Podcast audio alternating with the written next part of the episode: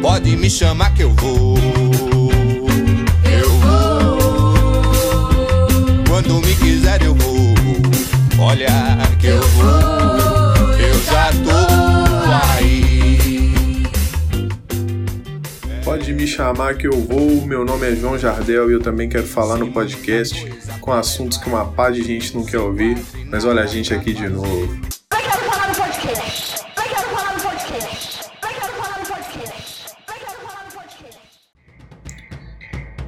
Então, esses dias eu vi, li e vivi um monte de coisa que me incomodou muito com relação à forma como a gente lida, recebe e transforma as informações que recebemos.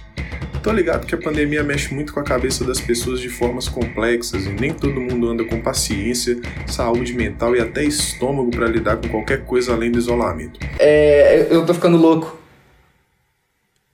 Basicamente, eu não aguento mais ouvir esse som da Cardi B. Sério mesmo, eu tô enlouquecendo. É um tanto de informação que às vezes mais confundem do que nos ajudam dificultando como interpretar ou acessar o que realmente é necessário.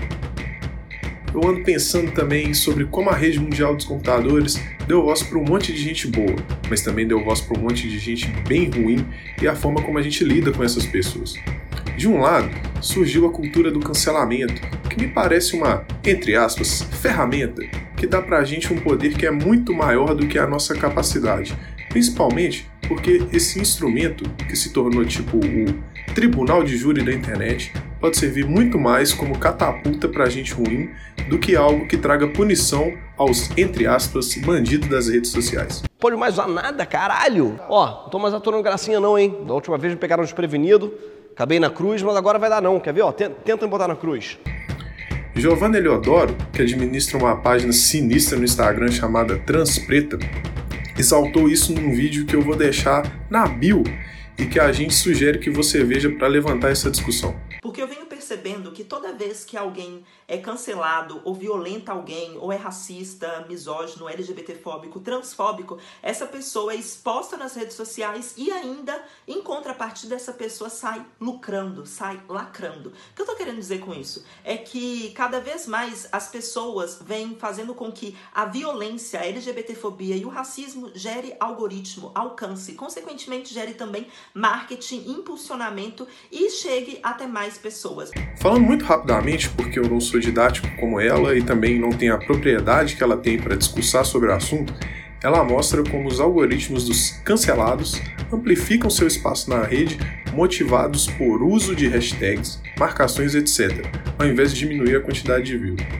Pois é, essa galera que deveria ser o exemplo de como não agir com suas atitudes muitas vezes criminosas, estão recebendo um impulso que eles não precisam, tá ligado? Fazendo com que esse comportamento fique cada vez mais evidente nas redes. E outra coisa que eu tenho percebido é que nesse período eu tô consumindo muito mais meme e me divertindo à custa de pessoas que eu não conheço Mas essa porra nem parece microfone, vou cortar assim como. E vocês não podem ficar tanto. É... Eita porra!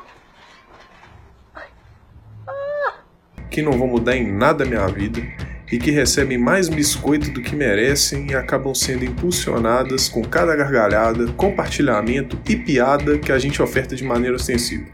Tipo, eu não tô querendo dar uma de mala e falar que a gente tem que parar de se divertir e procurar conteúdos leves que tiram o nosso foco das merdas que a gente tá passando. Porque realmente tem muita coisa muito massa e oficialmente divertida. E às vezes tão inusitada que parece até mentira. De tão engraçado que é. Tipo o lance daquele sapo, não sei se vocês viram, tomando uma enxurrada de água de esgoto ao som de Hurt Johnny Cash. Isso é muito bom. I hurt myself today to see if I still feel. Então, meme de gatinho, sapinho na enxurrada, criança fazendo merda ou música da Celine Dion na flauta doce são bem inofensivos. Faz a gente rir muito e entretém, principalmente diante do eminente fim dos tempos. Mas me incomoda uma prática meio bosta que o uso das redes sociais cria na gente. uma vontade meio esquisita de ficar stalkeando os outros, principalmente gente medíocre que tem muito tempo e muita coragem para bostejar, como diria a Nath, qualquer merda pela boca. Para mim, no Brasil não existe racismo. Isso é uma coisa que querem importar aqui para o Brasil, isso não existe aqui. Tá? Não, não é na... não tem racismo. Não, eu digo para você com toda tranquilidade. Tá? Não tem racismo aqui. Outro dia, eu vi em minhas redes sociais um camarada compartilhando aquela mensagem de alta ajuda, meritocrata, branca, repleta de sorrisos, frases prontas, um rostinho bonito e falácia pra cacete. Então, a verdade é que eu ri. Eu ri muito. E compartilhei com os amigos meus porque eu achei aquilo tão absurdo que eu fiquei pensando, putz, essa figura insignificante agora tá dando conselho para a vida dos outros, saca? Tipo assim. Só que depois eu me dei conta de que, tipo, eu tava jogando fora minutos que eu nunca mais vou ter na minha vida, rindo de gente que não significa nada para mim.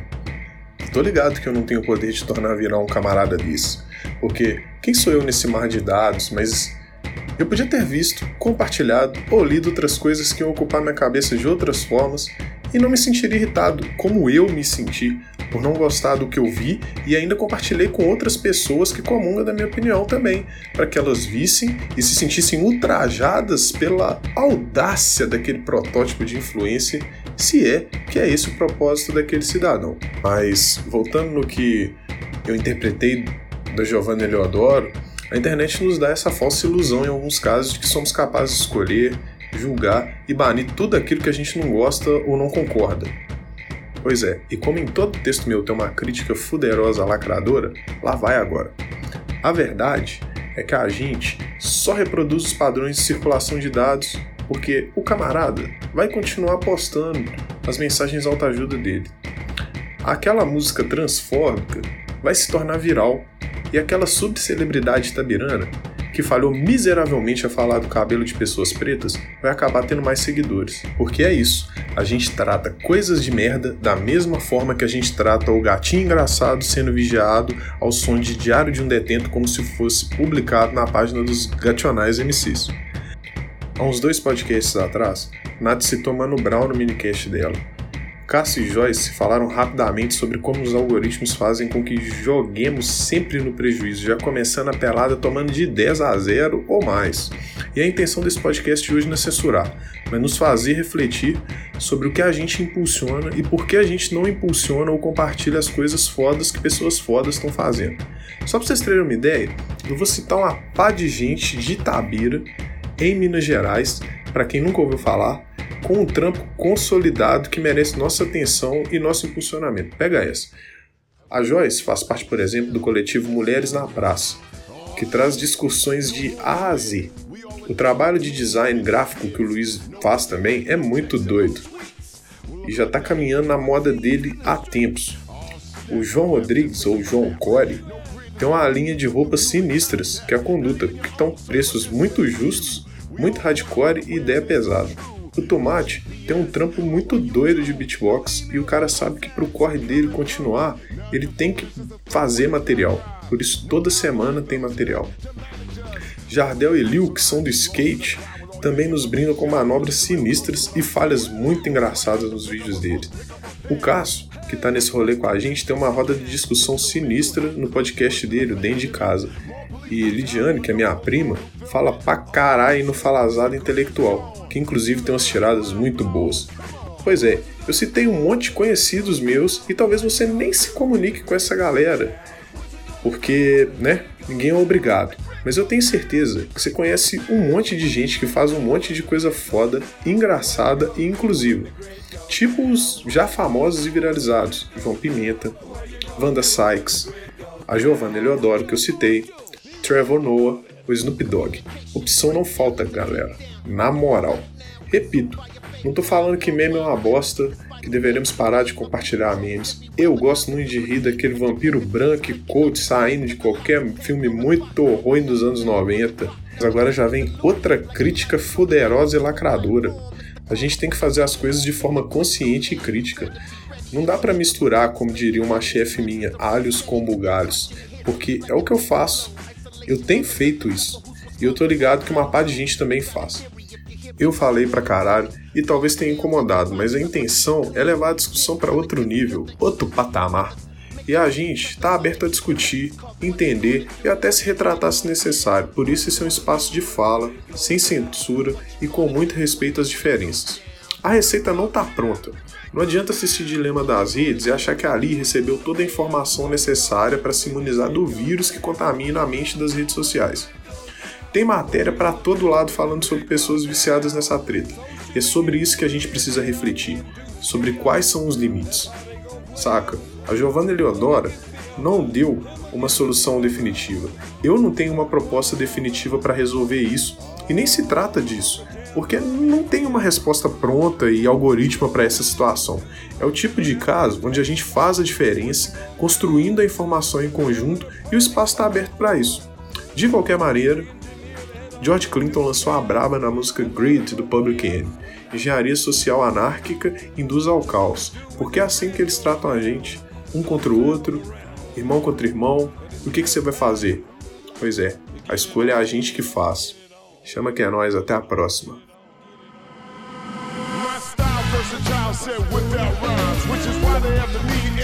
my back, looking over my shoulder, seeing what I write, hearing what I say,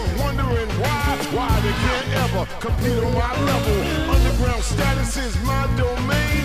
Understand my rhythm, my pattern of lecture, and then you know why I'm on the run. This change of events results in a switch. It's the lateral movement of my vocal pitch. It eliminates pressure on the hundred, but the posse is around, so I got to front it. Plus, employ tactics so coy, you leave no choice but to destroy. Government tricks